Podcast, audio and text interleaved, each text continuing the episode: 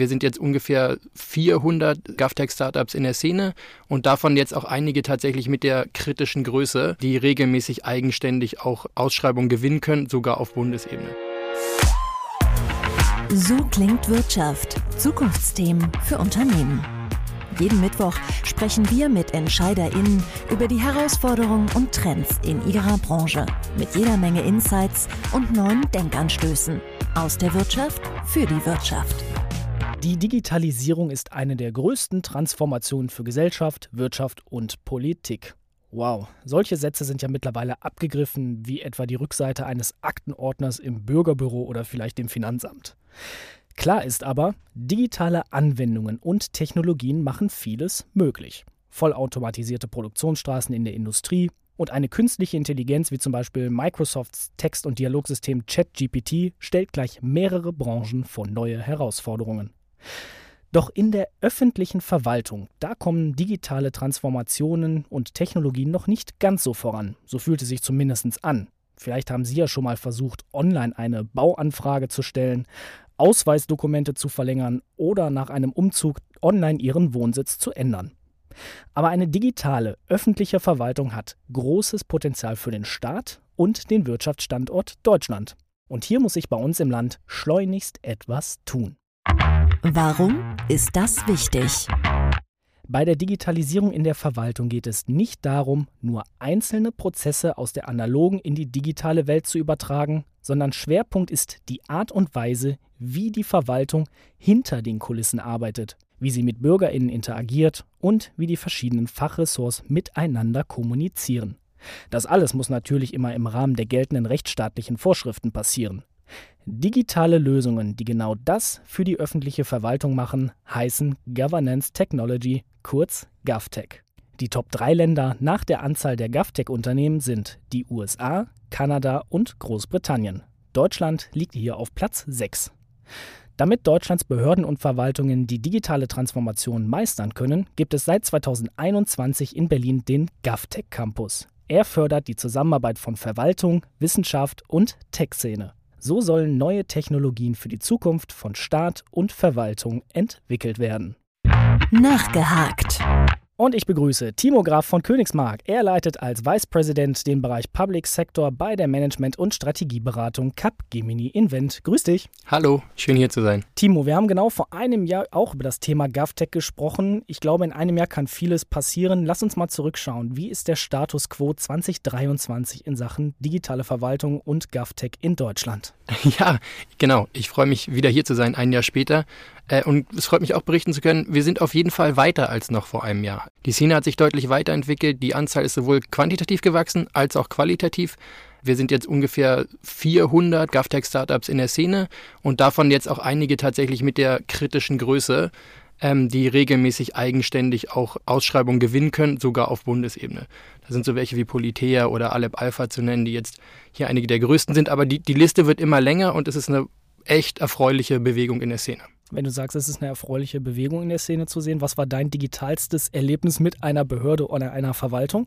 Meine wirklich eigene persönliche Erfahrung beschränkt sich wahrscheinlich in den letzten Monaten darauf, dass ich meinen Rentenbescheid online eingesehen habe, aber super komfortabel mit der Online-Ausweisfunktion, die der Personalausweis ja mitbringt. Also eine coole Sache, ähm, einfach was, wo man jetzt deutlich mehr Use Cases schaffen muss, aber ähm, sichere Identifikation und leichter Zugang zu Dokumenten, die früher mindestens zwei Wochen im postalischen Verkehr hin und her gebraucht haben. Gute Sache, aber ich habe eigentlich noch ein viel besseres Beispiel. Persönlich haben wir zwei ukrainische Kriegsflüchtlinge bei uns aufgenommen und das digitale Angebot, was das BMI hier mit Germany for Ukraine geschaffen hat, hat für die den Monsterunterschied einfach gemacht. Also es war herzerwärmend zu sehen, ehrlich gesagt, wie die sich aufgehoben gefühlt haben, dass alles online bereitstand. Viersprachig, also auch für sie in Russisch und Ukrainisch, mittlerweile sogar mit der Online-Funktion für den Aufenthaltstitel. Also da muss man sagen, habe ich hautnah erlebt, wie viel Power das entwickeln kann, vor allem auch für Gruppen von Personen, für die jetzt der normale analoge Behördengang sonst vielleicht eher schwierig ist. Für unsere Zuhörenden, was ist dieses Portal? Äh, Germany for Ukraine, ja, das ist praktisch das ähm, zentrale Anlaufportal der Bundesregierung für Geflüchtete des Ukraine-Krieges, wo viersprachig ähm, alle zentralen Informationen für Geflüchtete bereitstehen, plus zunehmend auch einfach Services, die für diese Menschen besonders relevant sind. Also Aufenthaltstitel, ähm, Bürgergeld, Jobsuche, all diese Dinge. Und das ist natürlich insofern auch toll, weil das wirklich eine Zusammenarbeit aller betroffenen Ministerien ist. Also da sind die Angebote der Bundesagentur für Arbeit mit eingeklingt, des Familienministeriums und so weiter und so fort. Großartige Sache. Ich glaube, die hatten das live in weniger als zwei Wochen. Also es geht, wenn es unbedingt sein muss. Und der Erfolg ist riesig. Also mittlerweile über 30 Millionen Aufrufe. Also das spricht, glaube ich, alles für sich. Ein schönes Beispiel, wie viel Power in so einer digitalen Verwaltung stecken kann, oder? Ja, total. Also und, und wie gesagt, also die, die wohnen bei mir zu Hause. Ne? Ich, ich erlebe jeden Tag, ähm, was das für einen Unterschied für, für die macht. Du hast jetzt ein Beispiel genannt auf Bundesebene. Gibt es eigentlich einen Unterschied bei der GovTech-Szene zwischen Bund und Kommune? Ich sag mal so, was die Hürden der Zusammenarbeit angeht, immer noch, aber sie werden geringer. Also auf kommunaler Ebene sehen wir ja schon seit vielen Jahren, gibt es einfach Bürgermeister, Landräte, die sagen, die innovativ denken, die irgendwie jung sind, die de facto Digital Natives sind und sagen, hey, irgendwie das macht doch keinen Sinn, so wie das hier jetzt ist mit der Papierakte und so. Ich, ich wage das einfach mal. Ähm, und darum haben ja viele von denen, die auch jetzt erfolgreich sind, zum Beispiel eine Politea, stark auf der kommunalen und dann Landesebene angefangen. Und der Bund war an der Stelle vielleicht ein bisschen formalistischer, ein bisschen behäbiger, aber, aber das ändert sich tatsächlich. Also auch da werden Ausschreibungsverfahren langsam angepasst. Initiativen wie der GovTech Campus in Berlin helfen, wo einfach institutionalisiert Bundesministerien interministeriell zusammenkommen und dort auch die Expertise von Startups nutzen. Ich würde sagen, Initiator war, war wahrscheinlich so bottom-up von unten aus den Kommunen, aber es ist durchaus jetzt im Bund auch angekommen. Was sind denn jetzt gerade so die ganz großen Hürden, dass die Verwaltung sich in Deutschland noch immer so ein bisschen langsam digitalisiert?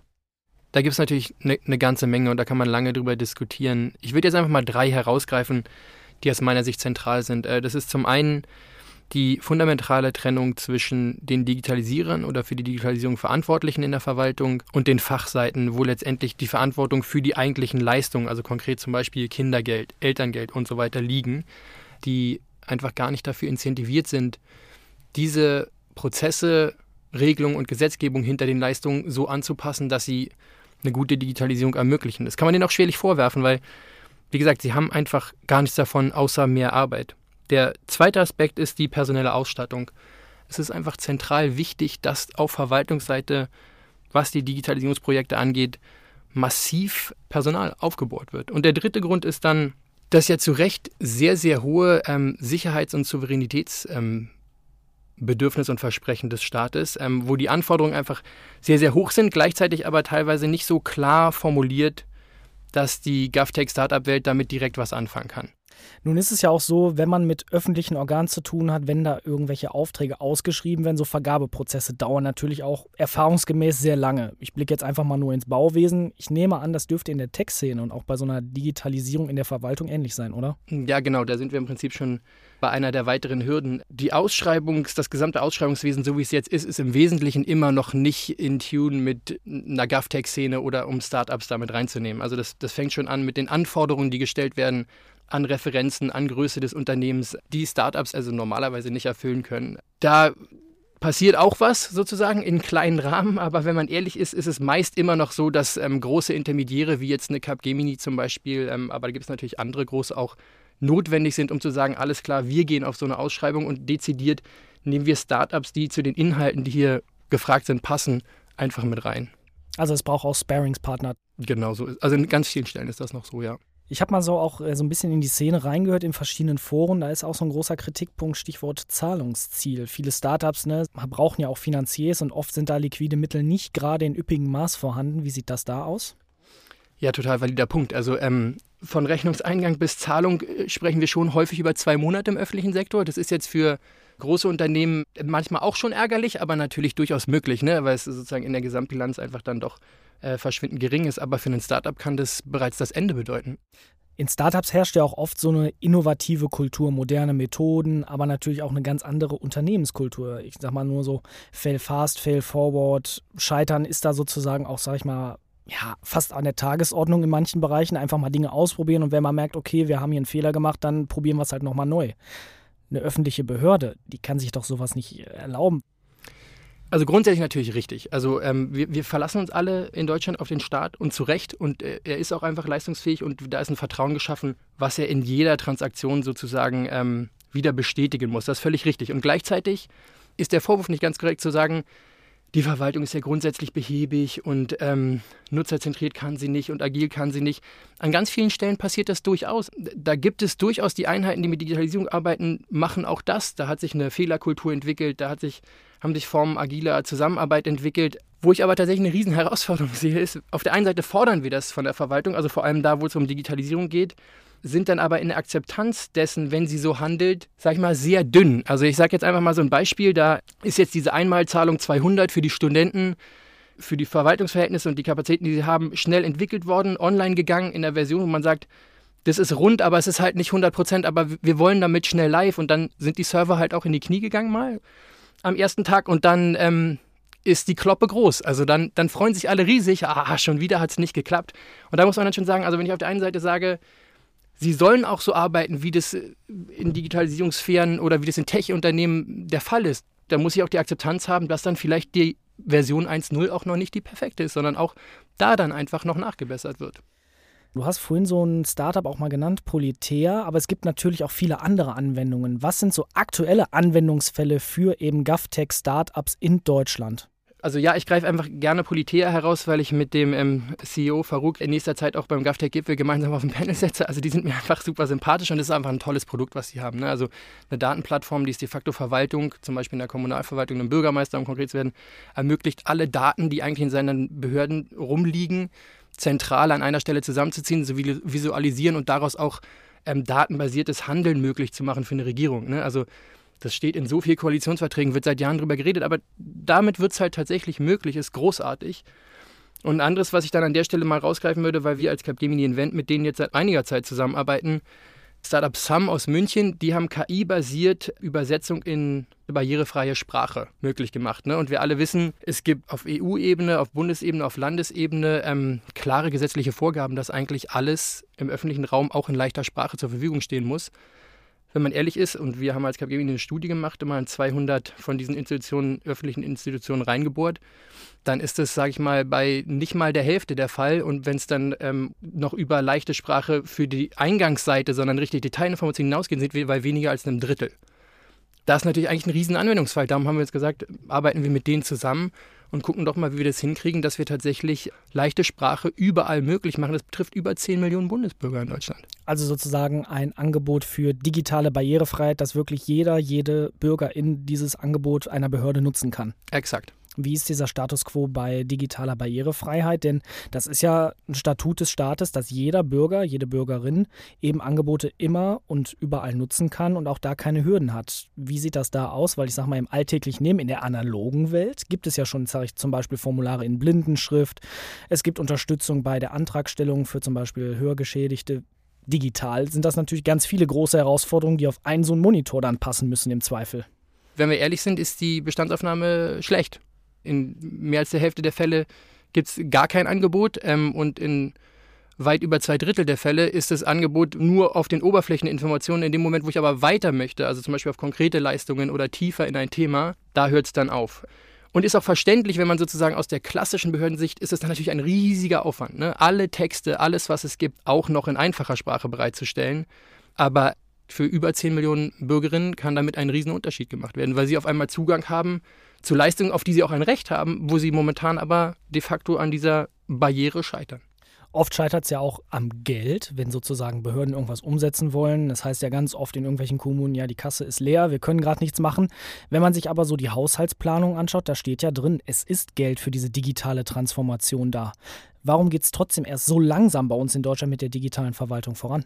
Das stimmt. Also zumindest bisher ist sozusagen, zumindest in den Büchern Geld da, es fehlt einfach an Personal und damit meine ich tatsächlich auf der Verwaltungsseite. Riesenprojekte wie die digitale Identität, der ist ein Leuchtturmprojekt der Bundesregierung, steht im Koalitionsvertrag. Ähm, da hängt das gesamte Infrastrukturökosystem dahinter, was dafür notwendig ist. Ähm, das Stakeholder-Partner-Play, weil die digitale Identität soll natürlich idealerweise nicht nur Zugang auf den Rentenbescheid möglich machen, sondern auch die äh, Identifikation Richtung Bank, wenn ich ein Konto aufmache oder einen Telefonvertrag abschließe und so weiter und so fort. Ähm, ein Projekt in dieser Dimension hätte in einem Tech-Unternehmen hunderte von Mitarbeiterinnen. Wie groß ist dieses Team im, im zuständigen Bundesministerium? Fünf. Das ist nicht viel. Fünf Beamtinnen, die sich da jeden Tag äh, abkämpfen und äh, Heroisches leisten, aber die schaffen halt so viel, ich sag mal, wie zehn, aber nicht wie Hunderte. Kollaboration ist ja so ein großes Stichwort bei der digitalen Transformation. Wie sieht dann so eine Zusammenarbeit zwischen euch und so einem Startup aus? Wie engagiert ihr euch? Wie unterstützt ihr die zum Beispiel? Wir haben natürlich innerhalb des GovTech Campus institutionalisiert Zusammenarbeit, wo wir mit Projektpartnern in den Campus gehen und da praktisch direkt am Campus sind auch Startups platziert, deren Expertise mit reinnehmen, wo sie sie sehen oder wo auch das Projekt selber sieht, hey, das könnte irgendwie gut passen. Darüber hinaus unterhalten wir natürlich ein großes Netzwerk in die Startup-Welt und überall, wo wir bei Klienten unterwegs sind und unsere Ambition als Firma ist, und das ist, glaube ich, sogar einer unserer Slogans, wir bringen die Innovation mit und es, wenn wir ehrlich sind, wäre es völlig vermessen zu glauben, die ist immer von uns selbst. Ich glaube auch gar nicht, dass es sinnvoll wäre. Und darum ist Teil davon, dass wir sagen, alles klar, die Probleme, die wir bei unseren Klienten lösen, können wir an vielen Stellen am besten lösen, wenn wir da das Startup mitbringen, was vielleicht dafür die beste Lösung hat. Und dann gucken wir, wie wir es im Projektkontext so eingebunden bekommen, dass die Lösung tatsächlich am Ende passt. Und jetzt der Gedanke zum Mitnehmen. Worüber sollten unsere Zuhörenden vielleicht in den nächsten ein bis zwei Tagen einfach mal nachdenken? Verwaltungsseitig würde ich grundsätzlich anregen, haben Sie schon darüber nachgedacht, Startups in Ihre Problemlösung mit einzubeziehen? Oder haben Sie nur darüber nachgedacht, wie löse ich es selbst? der Schritt allein macht eine ganz riesige Welt auf, die Lösungen mitbringt, an die man unmöglich vorher selber denken könnte. Und in Richtung Startups würde ich sagen, habt ihr schon mal darüber nachgedacht, uns anzusprechen, mich anzusprechen? Weil ich habe total Lust drauf, euch mitzunehmen und das nächste große Problem mit euch gemeinsam zu lösen. Ein schönes Schlusswort. Timo Graf von Königsmark, vielen Dank fürs Gespräch. Es war meine Riesenfreude. Vielen Dank. Und wir, liebe Zuhörer, wir hören uns kommende Woche wieder zu einer neuen Folge. So klingt Wirtschaft. So klingt Wirtschaft. Haben Sie Fragen, Kritik oder Anmerkungen? Dann schreiben Sie uns gerne an podcast@handelsblattgroup.com. Gefällt Ihnen, was Sie hören? Dann bewerten Sie uns gerne auf Spotify oder Apple Podcasts.